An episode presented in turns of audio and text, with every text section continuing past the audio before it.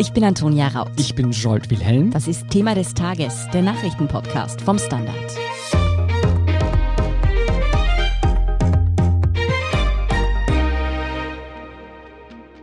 So lange haben wir uns dieses Jahr über den andauernden Regen und das schlechte Wetter aufgeregt und jetzt ist der Sommer endlich da und wir schwitzen und ächzen unter der enormen Hitze. Mm, man kann es uns einfach nie recht machen.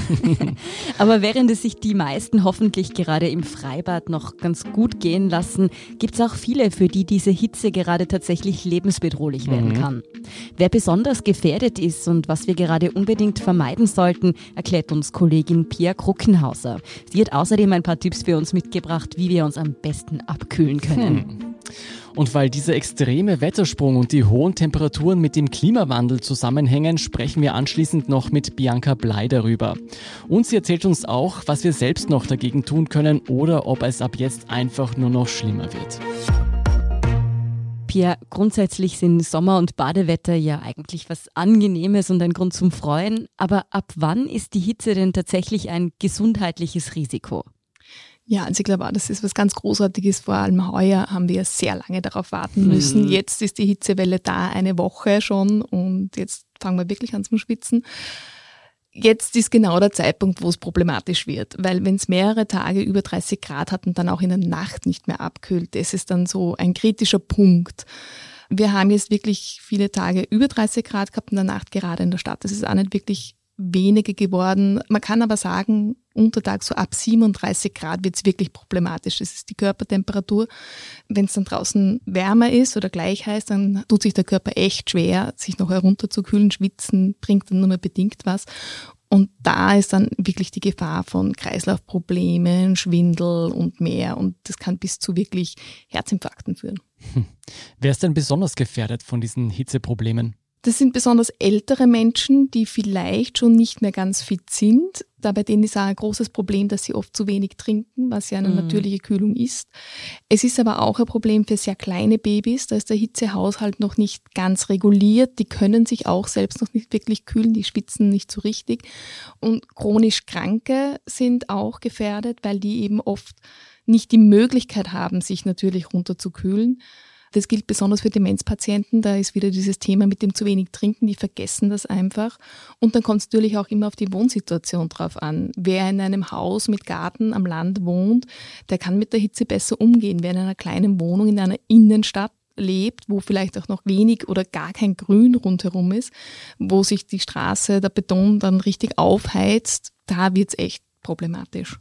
Ja, du hast schon angedeutet, gerade für ältere Menschen kann das natürlich viele Erkrankungen verschlechtern oder eben auch generelle Herz-Kreislauf-Probleme verursachen. Das Akuteste, was bei solcher Hitze passieren kann, ist dann natürlich der Hitzschlag. Wie erkennt man denn, dass jemand einen Hitzschlag hat oder dass man vielleicht selbst einen Hitzschlag hat und wie gefährlich ist das tatsächlich? Also da muss man ein bisschen unterscheiden zwischen Sonnenstich und Hitzschlag. Der Sonnenstich, das passiert relativ häufig, das kann auch beim Baden passieren. Also da gibt es auch keine Altersbegrenzung, das mhm. kann jedem passieren. Da ist man einfach, wenn man zu lange in der Sonne war, vor allem den Kopf und den Nacken zu lange der prallen Sonne ausgesetzt hat, dann merkt man insofern den Sonnenstich, als dass es so ein bisschen schwindlig wird manchmal, man bekommt Kopfweh, es wird ein bisschen flau im Magen. Das kann sogar bis zu Erbrechen gehen das ist aber dann schon sehr fortgeschritten. Wenn das der Fall ist, muss man wirklich zum Arzt gehen. Das ist ganz wichtig. Prinzipiell bei Sonnenstich gilt sofort raus aus der Hitze, den Körper kühlen, eventuell mit feuchten Tüchern, vor allem Kopf und Nacken kühlen viel Wasser trinken, hinlegen, am besten mit dem Oberkörper leicht erhöht. Wenn man Kopfschmerzen hat, dann sind im Normalfall Schmerzmittel total okay. Wenn man schlafen kann, ist es super, weil dann kann sich der Körper erholen.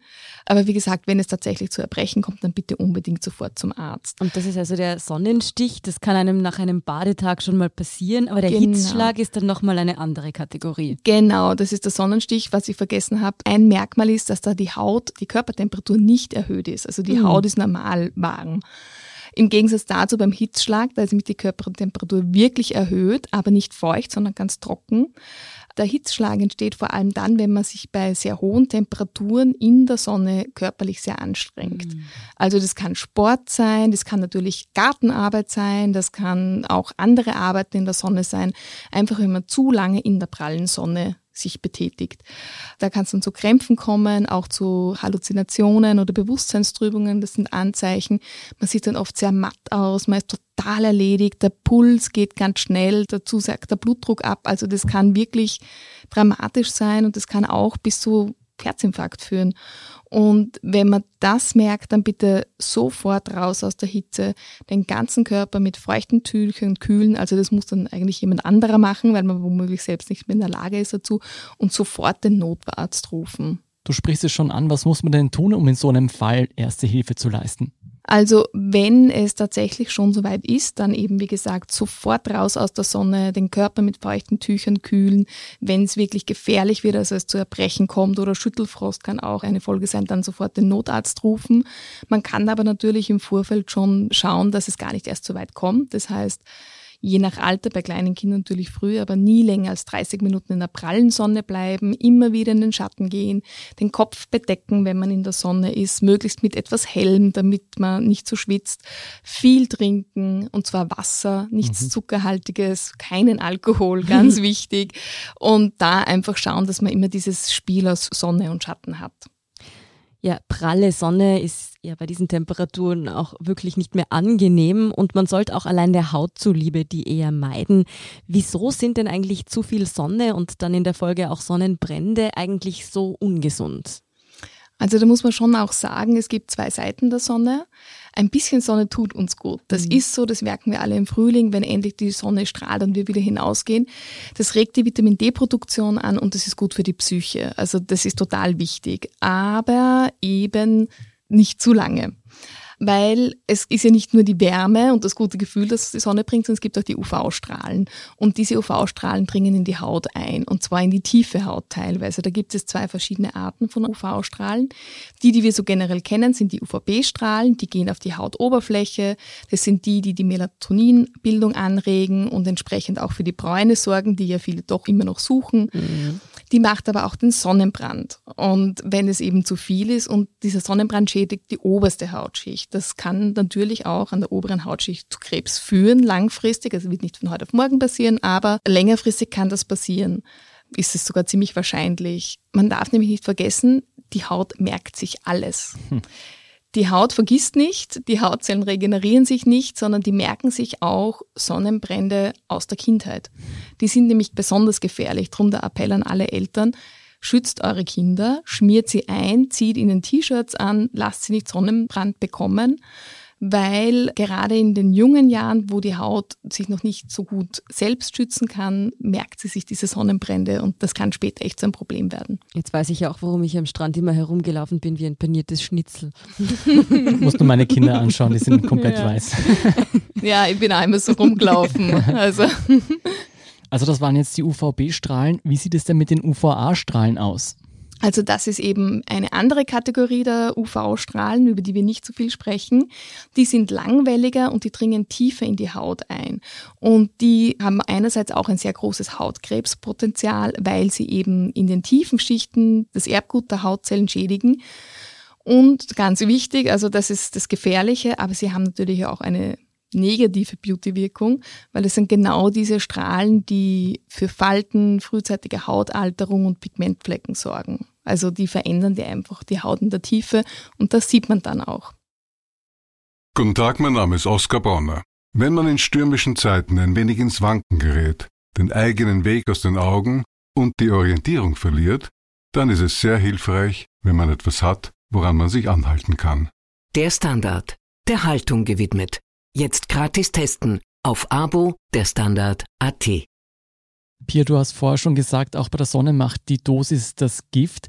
Gibt es denn eine Faustregel, wie viel Sonne noch okay ist, beziehungsweise mit welchem Lichtschutzfaktor man sich guten Gewissens bräunen darf?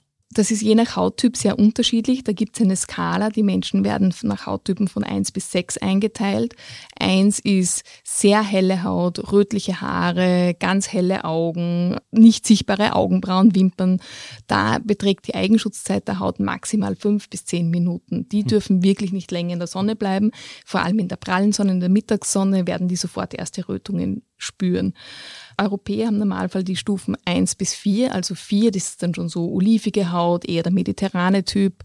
Menschen mit noch dunklerer Hautfarbe haben, da gibt es noch fünf bis sechs, die können maximal 50 bis 60 Minuten in der Sonne sein ohne Schutz.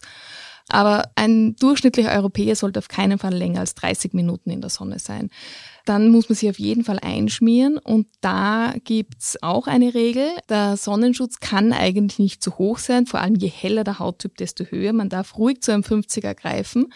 Die Menschen haben oft Angst davor, dass sie dann nicht mehr braun werden. Das stimmt nicht. Man wird ja mhm. auch zum Beispiel im Schatten braun. Es dauert nur etwas länger, was aber eigentlich kein Problem ist, weil gerade helle Hauttypen ja ohnehin besonders braun werden. Schmieren sie sich nicht ein, dann werden sie rot und dann wieder weiß. Also das sollte man unbedingt verhindern.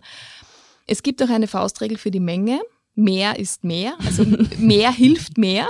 Mhm. Das ist wirklich so. Allgemein gilt für den ganzen Körper die Menge von circa zwei bis drei Esslöffel. Das klingt nach extrem viel. Es ist auch nicht wenig, aber wenn man eine Creme hat, die gut ist, die sich gut verschmieren lässt, dann nimmt das die Haut ohne Probleme auf. Du hast jetzt gesagt, so 30 Minuten sind eigentlich das Maximum, mhm. gerade auch wenn man so Mozzarella-Hautton hat, mhm. wie ich jetzt. Bedeutet das, dass wenn ich jetzt auch nur zum... Darf ich da kurz einhaken? Mit Mozzarella-Hautton keinesfalls 30 Minuten okay. bleiben. 10 Minuten. Ich Länger würde auch sagen, nicht. dass Antonias Hautton mehr Porzellanfarben ist. Oder, oh. ja, oder, ja, mit, mit Porzellanhaut und keines, ich gehöre auch zu der Kategorie, keinesfalls länger als 10 Minuten. 30 Minuten ist wirklich für sehr dunkle Hauttypen. Aber das bedeutet, bedeutet also, ich muss mich jetzt eigentlich im Moment nicht nur zum ins Schwimmbad gehen einschmieren, sondern auch wenn ich jetzt zum Beispiel ein Fußballspiel im Gastgarten ansehe, sollte ich eigentlich Sonnenschutzfaktor auftragen. Ja, unbedingt. Also in der prallen Mittagssonne ist die UV-Strahlung natürlich viel stärker. Wenn man jetzt am Abend sitzt und die nur mal so schräg einfällt, dann ist es nicht mehr so schlimm, aber man soll natürlich auch schützen. Es ist so, dass der Lichtschutzfaktor insofern Anhalt gibt, wie gut er ist, dass er die Eigenschutzzeit der mhm. Haut um diesen Faktor verlängert. Das mhm. heißt, wenn man ein heller Hauttyp ist, zehn Minuten in der prallen Sonne sein könnte, man schmiert sich mit einem 50er Faktor ein, dann wäre man für 500 Minuten geschützt. Das, das ist, ist lang, ja? theoretisch ein ganzer Tag kann man aber auch nicht ganz so umlegen, weil gerade wenn man im Bad ist, man springt ins Wasser, man reibt sich mit dem Handtuch ab, man zieht was an, man zieht was aus. Das wird auch wieder abgerieben, also da trotzdem bitte unbedingt nachcremen. Du hast schon angesprochen, abkühlen ist gerade natürlich so das Hauptziel, das wir alle den lieben langen Tag lang verfolgen. Jetzt hat mich ja meine Mama immer gewarnt, wenn ich bei 30 Grad ins Schwimmbad gehe und aufgeheizt bin, dann darf ich auf keinen Fall sofort ins Wasser springen, weil da bekommt man einen Herzinfarkt oder sowas. Ist denn das wahr? Wir haben heute schon diskutiert, ob das stimmt oder ob das so ein Mama-Mythos ist. Ich darf vorwegnehmen, ich habe gesagt, das ist ein Mythos. Und also, um nach deinem Gesichtsausdruck zu schließen, klingt das so, als hätte ich recht. Naja, ich glaube, da muss man ein bisschen relativieren. Es ist tatsächlich so, wenn man sehr aufgeheizt ist, also wirklich die Haut ganz heiß ist, man schwitzt, man total quasi schon einen Hitzestau hat und man springt dann ins wirklich kühle Wasser, mhm. wir sprechen da jetzt von 15 Grad oder so, also definitiv unter 20 Grad, dann kann das schon problematisch sein, weil das ist ein Schock. Die Gefäße ziehen sich zusammen, der Blutdruck steigt massiv an, also das kann tatsächlich zu Herzinfarkten führen. Mhm. Aber ich würde sagen, wenn man sozusagen an einem Badetag, wo man am See liegt oder im Schwimmbad liegt und es ist ihm jetzt wieder heiß, da geht vielleicht ein bisschen Wind, es ist ihm heiß, man hüpft ins Wasser. Das ist jetzt eher unproblematisch. Dieses Wasser hat ja selten unter 20 Grad. Man muss da immer ein bisschen abwägen. Wenn man das Gefühl hat, man ist extrem aufgeheizt, das könnte schwierig sein, dann wäre es gut, wenn man sich entweder vorher schon ein bisschen abduscht oder vielleicht die Arme und Beine ein bisschen mit diesem sehr, sehr kalten Wasser benetzt, damit sich der Körper ein bisschen daran gewöhnen kann. Ja, wer nicht das Glück hat, ins Freibad zu gehen, der bleibt zu Hause und versucht sich dort zu schützen. Hast du da ein paar Tipps für uns? Was hilft denn wirklich, um sich trotzdem ein bisschen Erfrischung verschaffen zu können? Jetzt kalt duschen, Eis schlecken oder sollte man doch eher Tee trinken? Also kalt ist nicht gut. Hm. Das muss man mal vorweg schicken. Es ist heiß, klar, das wäre die erste Reaktion, aber de facto ist es so, dass wenn etwas sehr kalt ist, dann muss der Körper Energie aufwenden, um es auf die Körpertemperatur zu bringen. Das heißt, diese Energie erzeugt wieder Hitze im Körper, es macht am Ende dann noch heißer. Am besten sind die lauen Temperaturen, also Wenn man duscht, nicht eiskalt duschen oder nur kurz und dann so, sagen wir mal, zwischen 25 und 30 Grad, also lauwarmes Wasser, dass man die Kühle etwas spürt, aber nicht fröstelt, so abduschen. Man kann auch, was sehr effektiv ist, die Unterarme unter kaltes Wasser bringen, weil dann die Handgelenke, wo der Puls geht, gekühlt werden und dann die Kühle zurück zum Herzen transportiert wird. Ein kalter, feuchter Waschlappen im Nacken kann auch helfen, vor allem im Homeoffice oder auch im Büro manchmal möglich, kann man sich einen Schafen mit kaltem Wasser unter den Schreibtisch stellen und dort die Füße hineinstellen. So, alle diese Dinge sind sehr effektiv. Das heißt, wenn Kälte, dann nur gezielt einsetzen. Genau, nur gezielt und punktuell. Aber man wird auch da eher nicht ein 5 Grad kaltes Wasser nehmen, sondern das, was halt aus der Leitung kommt. Du hast das Trinken angesprochen. Mhm. Auch da gilt nicht eisgekühlt. Das ist viel besser, weil eisgekühlt macht eben noch wärmer. Da wäre am besten entweder so Zimmertemperatur oder nicht aus dem Kühlschrank oder tatsächlich warmer Tee. Man hm. kennt es aus dem arabischen Raum, da trinken die Menschen Grüntee mit Pfefferminze und der ist immer so lauwarm. Mhm. Und das ist tatsächlich ein ideales Getränk. Erstens einmal, weil es Körpertemperatur hat, dadurch keine Energie aufgewendet werden muss und weil die Pfefferminze kühlt. Hm. Das werde ich heute Abend gleich einmal ausprobieren. Für Menschen waren da jetzt ja schon ziemlich viele gute Tipps dabei, aber auch Tieren macht diese Hitze natürlich sehr zu schaffen. Was ist hier denn wichtig zu wissen? Die Tiere müssen sich natürlich auch kühlen. Das können sie schon oft sehr gut, aber Schwitzen ist ja so ein Thema. Bei den Hunden zum Beispiel, die machen das über das Hecheln. Die verziehen sich halt dann oft irgendwo in den Schatten oder liegen herum. Das soll man sie auch lassen. Man soll sie nicht bei heißen Temperaturen nach draußen zwingen. also Gasse gehen bitte in der Früh oder am Abend, wenn vielleicht ein bisschen Lüftel geht. Wenn sie nicht genug trinken, die Tiere, dann kann man etwas Wasser ins Futter mischen, dann bekommen sie zusätzlich Flüssigkeit. Man muss aber auch selbst aufpassen, man darf auf keinen Fall ein Tier im Auto lassen bei solchen mhm. Temperaturen, auch nicht ganz kurz. Fünf Minuten können da schon zu viel sein, weil die Autos sich einfach extrem aufheizen. Sollte man wirklich das Gefühl haben, das Tier ist jetzt total überhitzt, es kann sich selbst nicht mehr erholen, dann gilt auch hier in den Schatten bringen, mit feuchten Tüchern kühlen und schauen, wenn es nicht besser wird, dann wirklich auch zum Tierarzt gehen. Den Tieren geht es also genauso schlecht wie uns Menschen bei dieser extremen Hitze. Aber auch auf die Erde haben diese steigenden Temperaturen Auswirkungen. Wir erleben zunehmend Waldbrände, häufigere Dürreperioden, auch in unseren Breitengraden und immer stärkere Wetterphänomene. Bianca, ist das, was wir hier gerade in Österreich erleben, der Klimawandel, der sich bemerkbar macht? Also es wird nicht der heißeste Juni, aber sicher einer der zehn wärmsten in der österreichischen Messgeschichte. Die Zentralanstalt für Meteorologie und Geodynamik, also die ZAMG, hat heute vorgerechnet, dass sich Platz drei bis zehn noch ausgehen für diesen Juni. Weil die Juni im Jahr 2019 und 2003 waren noch heißer. Hm. Die Mai- und Juni-Ausreißer haben nicht unbedingt mit dem Klimawandel zu tun. Ich habe auch heute mit einem ZAMG-Experten deshalb telefoniert und er hat mir erklärt, dass es nach so einem kalten Monat wie dem Mai eben nicht ungewöhnlich ist, mhm. dass es auch wieder einen Ausgleich gibt, damit die Temperaturen im Jahresmittel dann wieder normal sind. Prinzipiell stimmt es aber schon, dass vor allem der Juni in den vergangenen 40 Jahren wärmer geworden ist, nämlich um rund zwei Grad bei uns. Das heißt, dass wir uns in Mitteleuropa darauf einstellen müssen, dass der Monat einfach wärmer sein wird. Das bedeutet, der Ausblick für die kommenden Jahre ist für hitzeempfindliche Menschen einfach der, dass es immer schlimmer und schlimmer werden wird?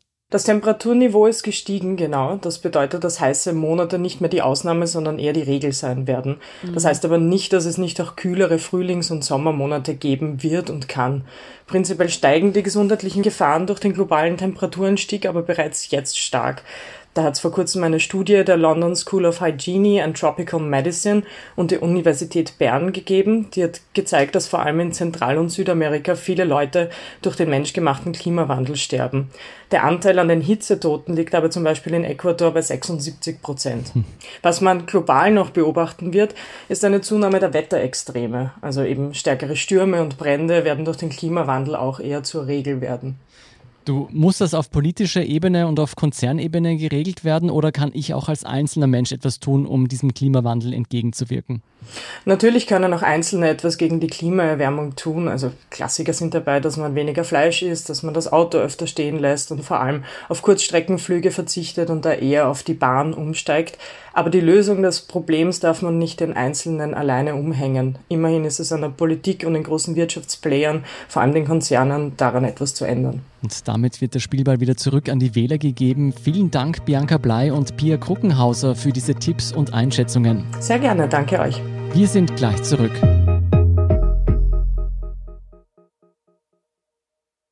Guten Tag, mein Name ist Oskar Bonner. Wenn man in stürmischen Zeiten ein wenig ins Wanken gerät, den eigenen Weg aus den Augen und die Orientierung verliert, dann ist es sehr hilfreich, wenn man etwas hat, woran man sich anhalten kann. Der Standard, der Haltung gewidmet. Jetzt gratis testen auf Abo der Standard AT. Und hier ist, was Sie heute sonst noch wissen müssen. Erstens, die Stadt Wien plant eine Corona-Impfparty für 18- bis 30-Jährige. Genaue Pläne sind zwar noch nicht bekannt, vermutlich wird das Event aber im Austria Center stattfinden. Anscheinend soll es Live-Musik geben, der Termin ist für Anfang Juli geplant. Von größeren Mengen Alkohol vor und nach den Impfungen wird zwar abgeraten, dennoch wird es sozusagen ein One-Shot-Angebot geben. Denn für die Altersklasse soll der Impfstoff von Johnson Johnson zum Einsatz kommen, bei dem nur ein Stich reicht. Mhm. Durch die Aktion sollen möglichst viele junge Menschen motiviert werden, sich impfen zu lassen, denn die niedrigen Inzidenzen lassen gerade die Impfbereitschaft zurückgehen. Trotzdem ist die sinkende Zahl der Neuinfektionen natürlich erfreulich. Seit gestern Sonntag waren es in Österreich gerade einmal 58. Zweitens, an Wiens Pflichtschulen formiert sich Protest. Laut Schulleitern und Schulleiterinnen kommt es zu Stundenkürzungen. Durch die Anpassungen mit dem sogenannten Sozialindex müssten viele Lehrpersonen gehen. Eigentlich sollte durch den Index eine bessere Betreuung an den Volks- und Mittelschulen erreicht werden. Nun sei aber der gegenteilige Effekt eingetreten, heißt es von den Schulen. Sie befürchten, dass dadurch nächstes Jahr viel zu große Klassen zustande kommen. Der pinke Bildungsstadtrat Christoph Wiederkehr wollte sich vorerst nicht zu den Bedenken der Schulleiter und Schulleiterinnen äußern. Und drittens, Österreich hat die Ukraine im gestrigen Gruppenspiel der Europameisterschaft mit 1 zu 0 besiegt und steht damit erstmals überhaupt in der Geschichte im Achtelfinale einer einer Fußball-EM. Philipp Bauer, du hast dir das Match für unsere Sportberichterstattung genau angesehen. Wie gut waren denn die Österreicher? Nun, ich würde sagen, sie sind besser als erwartet. Also sie haben das ganze Spiel eigentlich dominiert. Es war ein hochverdienter Sieg. Und ja, ich glaube, da kann man sehr zufrieden sein mit dem, was wir gestern gesehen haben. Das gibt die Hoffnung auf mehr. Ja, im Achtelfinale trifft unser Team dann auf Italien. Mich bringt es in einen inneren Konflikt, weil ich auf Italien als EM-Sieger gesetzt habe. Aber wie schaut es denn aus? Muss ich mir überhaupt Gedanken machen oder hat unsere Nationalelf da eh keine Chance? Also, ich habe jetzt einen neuen besten Freund und zwar von der Uni Innsbruck, den Herrn Zeileis, ähm, weil ich vertraue nicht auf gefühlte Wahrheiten, sondern nur auf statistische. Ich habe heute mit ihm telefoniert und seine Wahrheit ist, dass die Wahrscheinlichkeit, dass Italien gewinnt, knapp über 50 Prozent liegt und die Wahrscheinlichkeit, dass Österreich gewinnt, nach 90 Minuten doch immerhin bei 22 Prozent liegt. Also, das ist ja mal nicht so schlecht und darauf können wir aufbauen. Das klingt eigentlich gar nicht so schlecht für Österreich. Hm. Ja, mittlerweile hat der ein oder andere auch mitbekommen, dass ich ein riesen Spanien-Fan bin. Bisher haben mich die Spanier allerdings sehr enttäuscht. Auf wen sollte ich denn mein Geld besser setzen, Philipp? Also es kommt jetzt ganz darauf an, was du für ein Typ bist. Wenn du mehr so der volatile... Äh ich will gewinnen. ja, es ist immer, immer die Frage, wie viel du gewinnen willst. Ja? Also Verstehe, wenn, ja. wenn du mehr so der Bitcoin-Typ bist, dann solltest du jetzt wahrscheinlich auf Österreich setzen. Mhm. Das könnte sich auszahlen. Wenn du eher konservativ denkst, dann Italien oder Frankreich. Da bist du dann eher auf der sicheren Seite, aber da wirst du nicht viel rausholen können. Mhm. Aber das sind auch die Favoriten, Italien und Frankreich. Das sind nach dem, was wir bisher gesehen haben, also Frankreich hat ja ein Unentschieden gespielt gegen Ungarn, aber wenn man sich den Kader anschaut, haben die natürlich noch immer alle Möglichkeiten. Die sind natürlich noch immer die am besten besetzte Mannschaft, aber am besten präsentiert hat sich bisher Italien. Hm. Ja, noch ist alles offen. Das ist ja auch das Spannende an so einer Meisterschaft. Wir werden uns auf jeden Fall noch ein paar Mal sprechen. Vielen Dank für diese Einschätzung, Philipp Bauer. Danke sehr. Mehr zum anstehenden Spiel Österreich gegen Italien und natürlich auch alles weitere zum Weltgeschehen erfahren Sie wie immer auf derstandard.at. Um keine Folge von Thema des Tages zu verpassen, abonnieren Sie uns am besten bei Apple Podcasts oder Spotify. Unterstützen können Sie uns mit einer 5-Sterne-Bewertung und vor allem, indem Sie für den Standard zahlen. Alle Infos dazu finden Sie auf abo.derstandard.at. Und wenn Ihnen unsere Arbeit gefällt, schreiben Sie uns gerne eine nette Rezension. Darüber freuen wir uns immer. Verbesserungsvorschläge und Themenideen schicken Sie uns am besten an podcast.derstandard.at. Danke für Ihre Unterstützung. Ich bin Scholt Wilhelm. Ich bin Antonia Raut. Baba und bis zum nächsten Mal.